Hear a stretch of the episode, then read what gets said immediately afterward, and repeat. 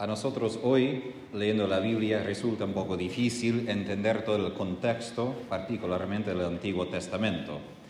Pero cuando menciona a Naamán, esto asume que entendemos la figura grande que era. Esto fue el jefe del ejército enemigo de Israel.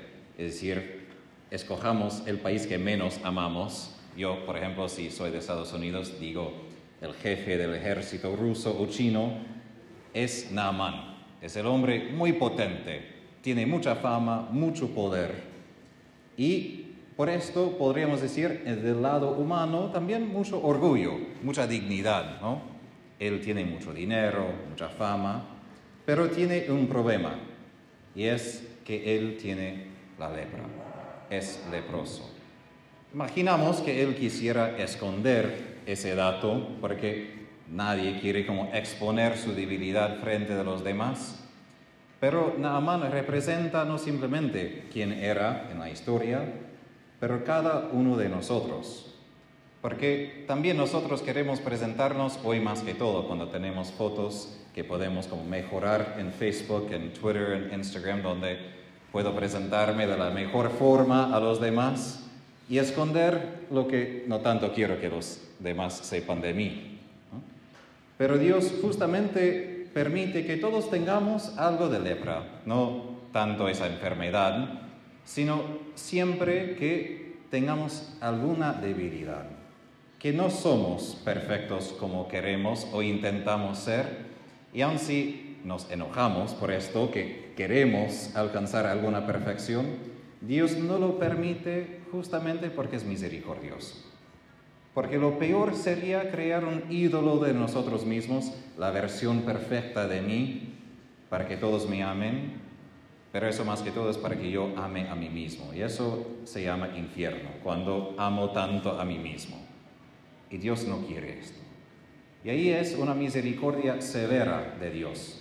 Porque Dios no está interesado en que suframos, no quiere que estemos en dolor, pero tampoco Dios quiere que estemos enamorados demasiado de nosotros mismos. Él quiere que seamos humildes.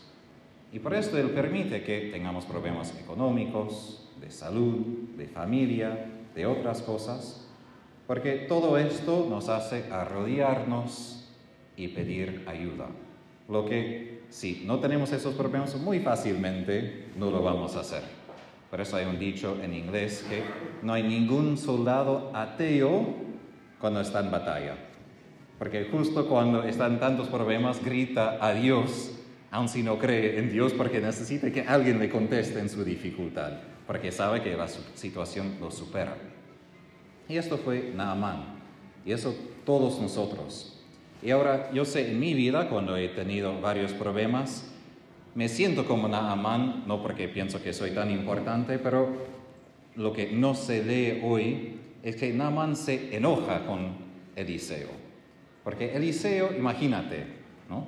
presidente de un país, con todo su cortejo viene, y Eliseo ni sale de su casa, no saluda a Naamán, manda a una chica, una nena, di a ese hombre que se bañe siete veces en el río. Ahora, imagínate, Naamán un poco insultado como, he viajado tantos kilómetros y ni me saludas, y además Naaman dice, esperaba que ese hombre de Dios iba a hacer algo como mágico, iba a poner su mano sobre mí, iba a rezar, iba a ver un milagro frente de mis ojos, algo extraordinario, particular, y nada. Simplemente tengo que ponerme en un río que he estado en Israel, es bastante feo el río Jordán. No es un río azul, es un río de color como de los bancos, de mucho lodo, no es muy limpio, de hecho, no, yo no quería. Cuando nos preguntaron, ¿quieres entrar? No, gracias. Y por eso Naman se queja, hay mejores ríos en Siria donde yo podría haber hecho esto. Pero ahí una sirvienta dice, pero si él te habría, hubiera pedido que hagas una cosa grande, lo habrías hecho, cuanto más una cosa sencilla. ¿Por qué no lo haces? Y bueno, él se humilló escuchando a una sirvienta, de hecho era israelita la, chica, y lo hizo, lo obedeció. y se sanó. Y eso es una lección por nosotros también, porque muchas veces en nuestros problemas, yo por ejemplo quisiera que Dios como abra los cielos, descienda con relámpago contra las personas que me atacan, que Él haga milagros patentes frente de mí y se solucionan mis dificultades. Y nunca pasa. Todavía estoy esperando tal día. Al fin de los tiempos, cuando Jesús vuelve, sí va a pasar algo así. Pero hasta ese momento, Él propone soluciones muy básicas. La primera solución es la obediencia. Obediencia a su palabra. Una palabra que muchas veces ya sabemos, ya hemos escuchado, pero una cosa es que la sabemos, la hemos escuchado, otra cosa es si vivimos según esa palabra en la vida cotidiana. Y aún yo como sacerdote reconozco que no, muchas veces me siento después de mis propias humilías y me digo, uy, eso no es fácil vivir. Es mucho más fácil ponerme acá y decirlo a los demás.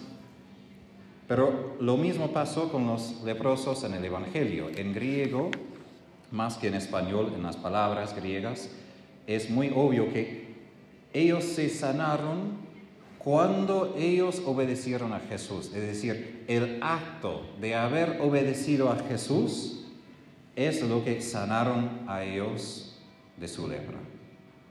Es decir, no es antes, no es que Jesús dijo, ya están sanados, ahora váyanse al sacerdote. No. Muchas veces nuestra sanación de dificultades, de salud económicas, depende de que ya obedecemos. No que Dios nos da antes y después decimos, ah, ok, ok, veo. No, depende de nuestra obediencia. Por eso el crucifijo está en el centro de nuestra vida cristiana, no solo como símbolo de la muerte de Jesús, sino también un recuerdo que mi salvación viene no solo de sufrimientos, viene de mi obediencia. Que cuando quiero obedecer lo que Dios me pide, y lo que Dios me pide viene a través de las escrituras, a través de la iglesia. Cuando obedezco esto, siempre voy a encontrar salvación y sanación. Aun si al primer instante me cuesta. Porque imaginamos a Naaman le costó, no le gustó la idea de ponerse en ese río feo siete veces. No le, él no entendió, pero lo hizo. Y después de haber obedecido, ve el resultado. Muchas veces lo que queremos de Dios depende de esto. ¿Por qué? Porque si somos honestos, si soy honesto, muchas veces somos como los nueve leprosos que queremos algo de Dios, pero no queremos a Dios. Dios, por favor, dame esto para que yo pueda salir y seguir con mi vida como yo quiero. Y de hecho, solo el samaritano el enemigo, otra vez como Naaman, solo el enemigo, el extranjero, vuelve a Jesús porque quiere decirle gracias. Es decir, es el único que reconoce que quiere algo más que la sanación, algo más que la solución de su problema. Quiere un vínculo con Jesús. Y eso es nuestro desafío. Si de verdad quiero a Jesús, o simplemente quiero que Jesús me escuche y me dé lo que le pido y después me deje en paz. No es que somos tan brutos en cómo conscientemente pensamos, pero a veces es verdad. Simplemente quiero que Jesús me regale algo y después desaparezca para que yo pueda seguir con la vida tal cual yo quiero. Y así, a veces Jesús no nos sana. Y ahí es otra vez una misericordia severa. Porque no siempre vemos que los leprosos se sanan o las personas enfermas salen de sus camas. A veces vemos como San Pablo en la segunda lectura quedan encadenados, encarcelados en su sufrimiento. Y ahí entra la pregunta, ¿qué pasó? Porque Jesús no liberó a San Pablo, y de hecho San Pablo que fue decapitado, perdió su vida parece que el Señor no lo liberó. Pero de hecho, el Señor a veces permite que sigamos sufriendo para que sigamos buscando a Él. Y sigamos buscando a Él no solamente en la tierra, sino que busquemos a Él resucitado. Busquemos estar con Él en el cielo.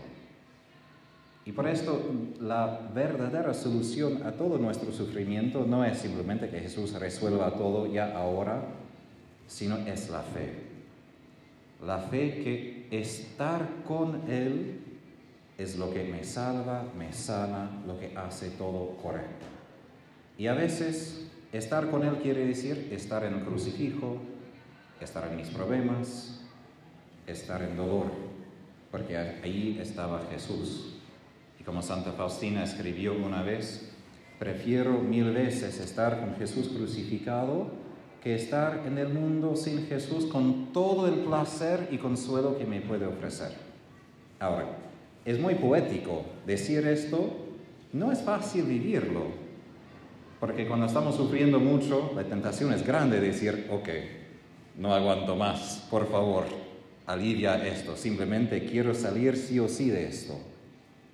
Pero San Pablo reconoció, como escribe a Timoteo, de que él pudo evangelizar aún más a través de estar encarcelado que por lo que hacía por su ministerio.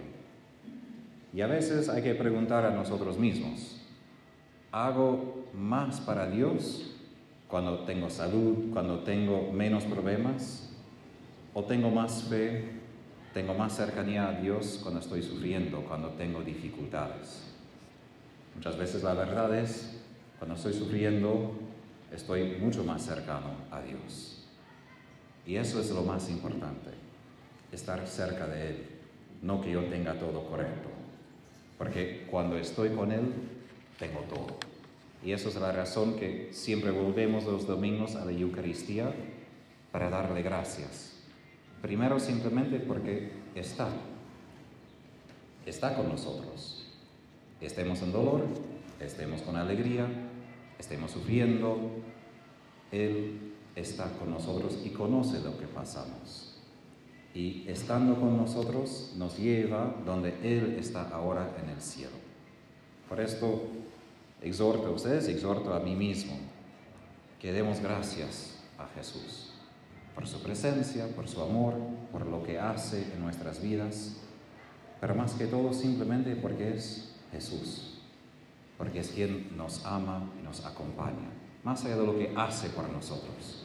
Y como el leproso, el extranjero, quedémonos con Él, porque esto es nuestro gozo y esto es nuestro cielo.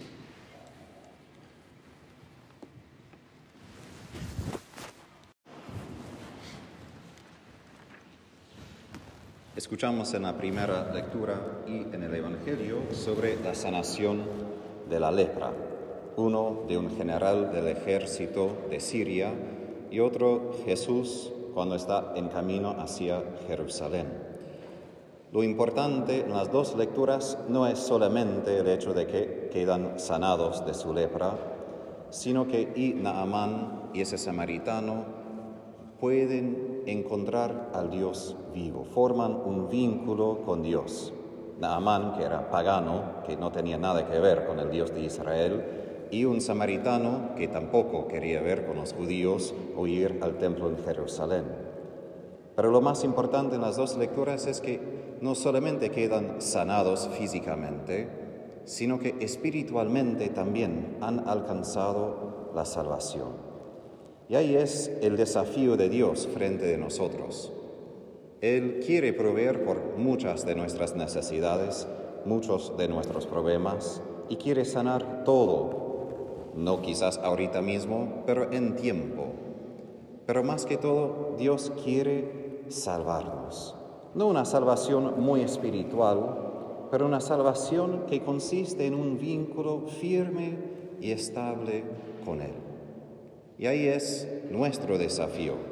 Hay diez que quedan purificados, que quedan sanados, y solamente uno que vuelve a Jesús. Y ahí es como una imagen de nuestras vidas. A veces queremos las cosas de Dios, pero no tanto queremos a Dios mismo. Gritamos en cada misa al comienzo, Kyrie eleison, son las palabras griegas, no tanto se usa acá en Argentina, pero en Estados Unidos en la misa no decimos, Señor ten piedad, usamos la forma griega, Kyrie eleison, que es la forma exacta de esos leprosos es de pedir la misericordia de Dios por varias necesidades. Al comienzo de la misa usamos esas palabras para pedir, perdón por nuestros pecados. Y el Señor provee en abundancia por lo que pedimos y necesitamos. Pero ahí la pregunta, si las bendiciones de Dios me hacen volver una vez y otra vez, para que yo pueda tener un vínculo más estable con Él. Y ahí entra un desafío también de su misericordia. Y leí hace años un libro que se llama Una misericordia severa. Es una historia bastante triste sobre una pareja, la mujer, los dos completamente paganos, la mujer que se convierte y el varón que no tanto está interesado en la fe, pero la mujer que se muere, joven.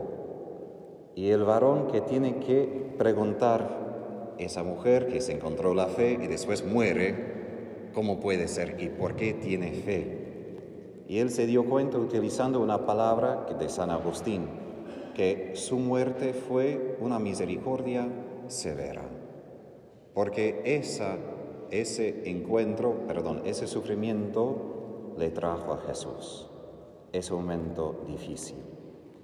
Y ahí el Señor no siempre nos sana directamente de la lepra, no siempre resuelve nuestros problemas.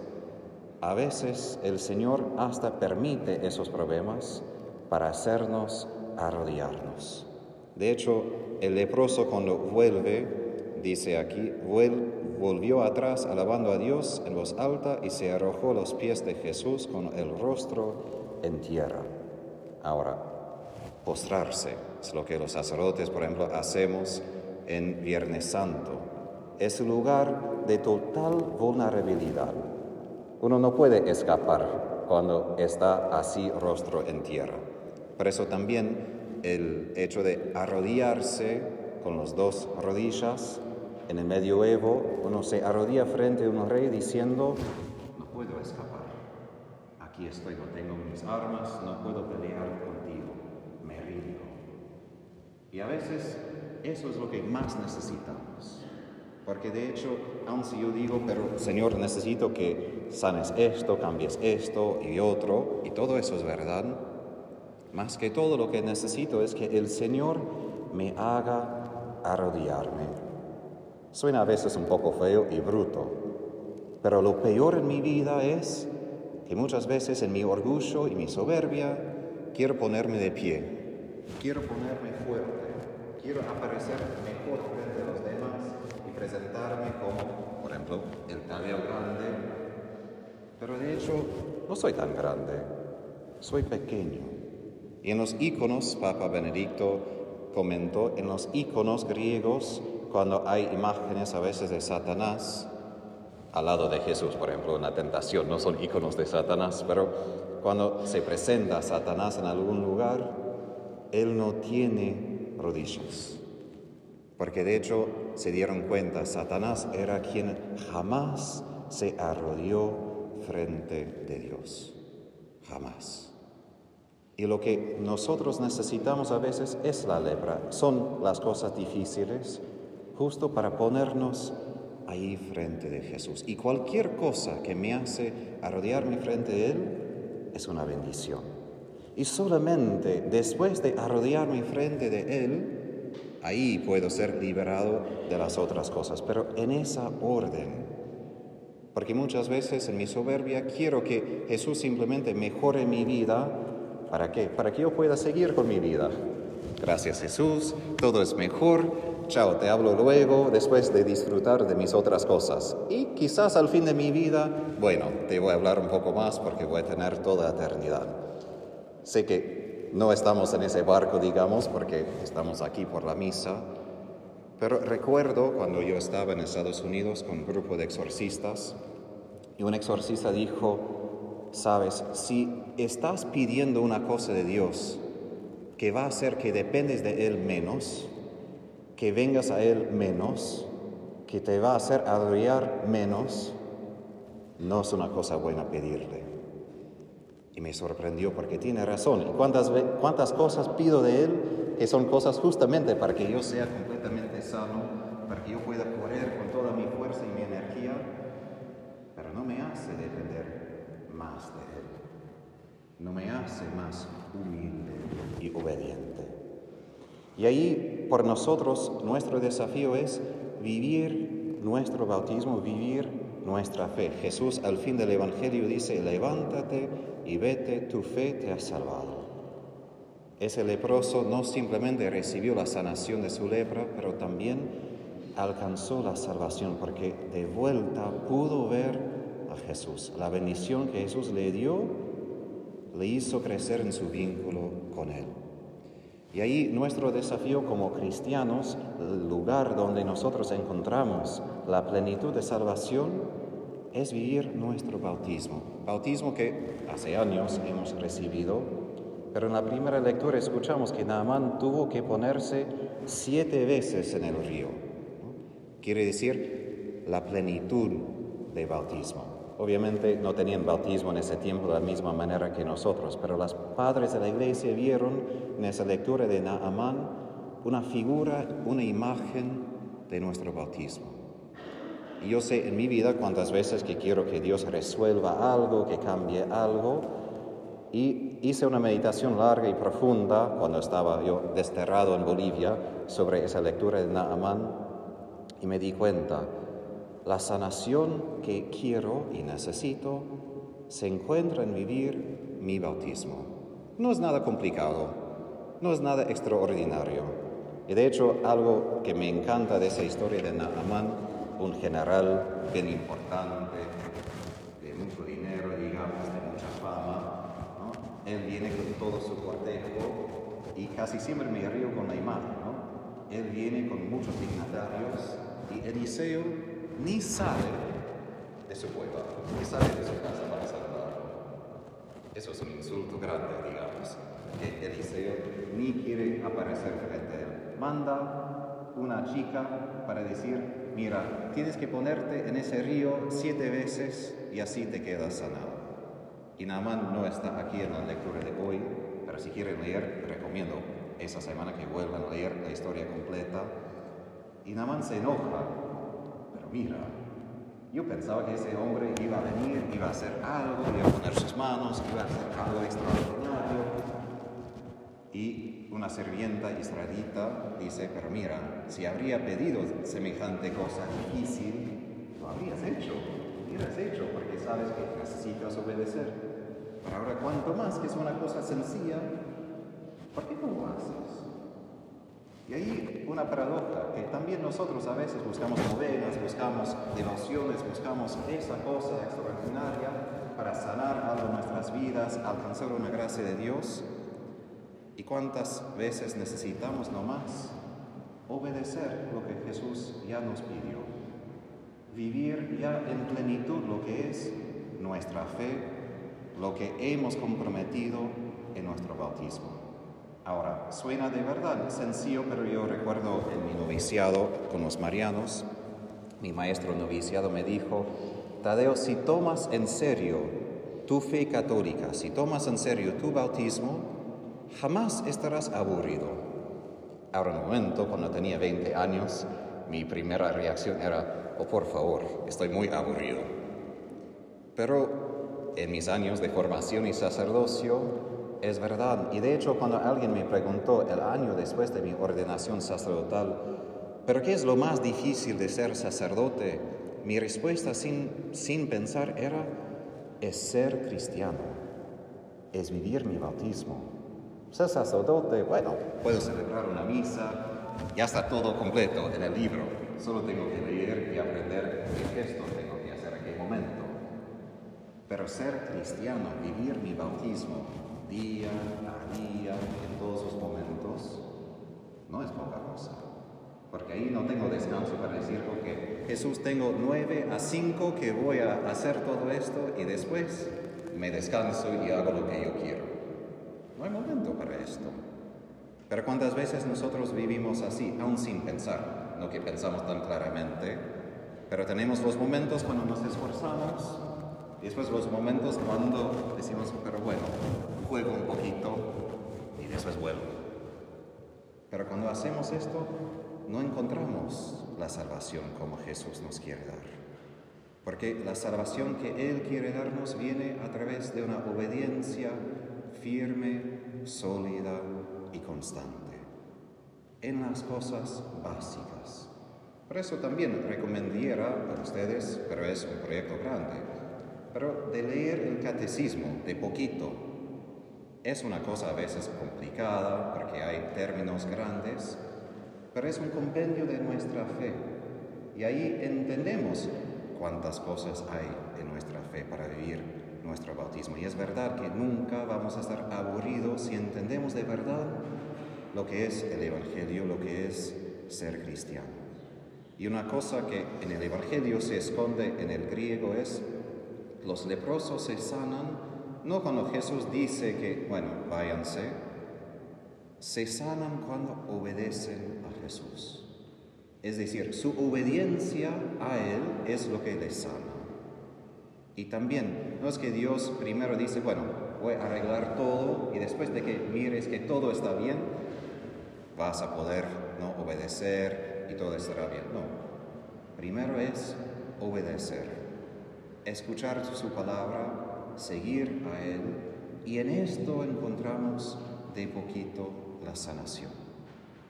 Y ahí entra otro desafío y es lo que San Pablo dice en su carta. Él queda encadenado. La misericordia de Dios manifestó en San Pablo no que él simplemente salió de la cárcel y vivir su vida como quería. Lo mejor para Pablo era siempre quedarse con Jesús. El leproso, el samaritano, suponemos, volvió a Jesús, le dio gracias, pero después seguía con su vida, vida nueva. Pero Pablo quedó con Jesús y en la cárcel y en la muerte, en todo su sufrimiento. Y ahí es el desafío de nuestra obediencia, porque mi sanación no es simplemente una sanación de este mundo donde todo va bien, mi vida crece y es mejor y mejor, la sanación cristiana y la salvación cristiana a veces parece bastante feo. Porque de hecho cuando Jesús me sana, voy a aparecer más y más como Él en el crucifijo, no menos. Voy a tener más heridas como Él, no menos. Porque si busco una sanación que me hace menos semejante a Él, no es la sanación ni la salvación que Él me ofrece.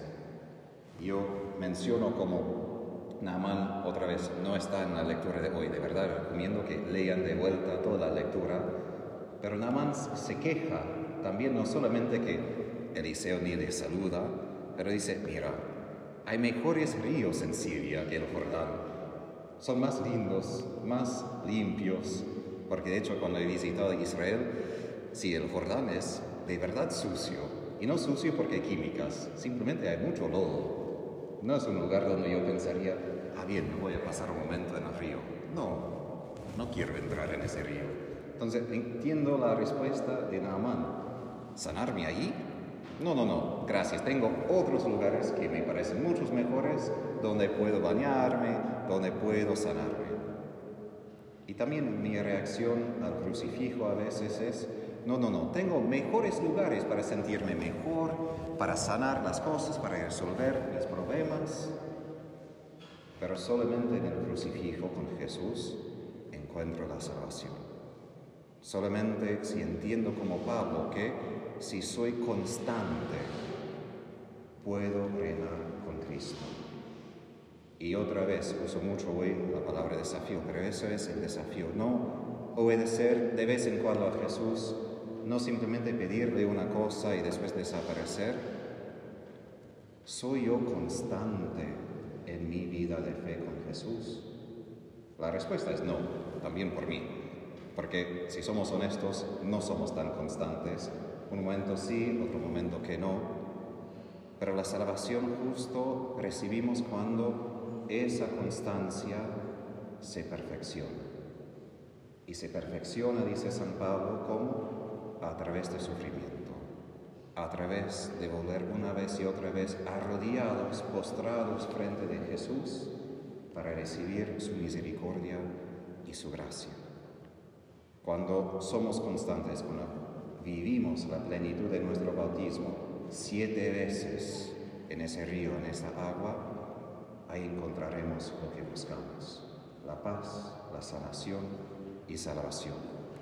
Que el Espíritu Santo nos ayude a recibir con docilidad y gozo ese don del amor de Dios.